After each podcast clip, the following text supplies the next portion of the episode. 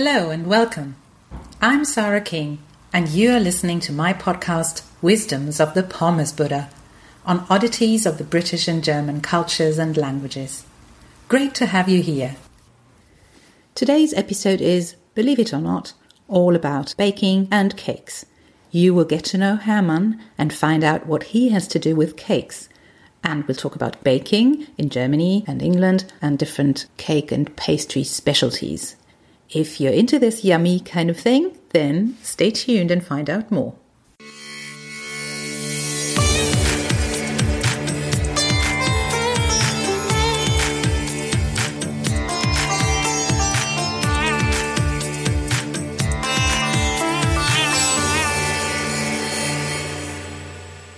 We all know who Horst is by now, but who or what is Hermann or Hermann? This similarly typical, I'm tempted to say cliched, German name holds many secrets. The most grassroots one of them shall be revealed today exclusively to you, dear faithful listeners of the Pommes Buddha podcast. Hermann is actually a cake. And when I say cake, you Brits must not imagine your version of a cake with lots of sugary, yummy, icingy, twirly, baroque stuff on it. Of course, the British cake tradition has its merits too, as corroborated by crowd favourites such as the Great British Bake Off. German cake makes no promises. It looks rather honest, but tastes enjoyably, even jolly, good. Our man Herman was very popular in the 1970s and 80s, and I've been told he's still on the road today. Herman is no ordinary cake. He is a chain cake. Chain cake, as in chain letter. You make the dough in a complex procedure whose main ingredient is TLC, divide it by four, and pass three parts on to friends and family.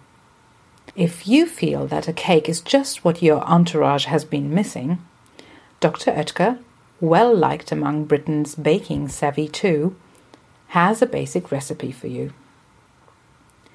I personally have never made Herman's acquaintance, but I was once given sourdough in a jar. Also, it seems a shareable type of dough. It was moving. The experience, not the dough. Naturally, there's not only one type of cake in Germany. Hermann is a Trockenkuchen, just like Gugelhupf. But that is only the beginning. Go to the Konditorei and take your pick.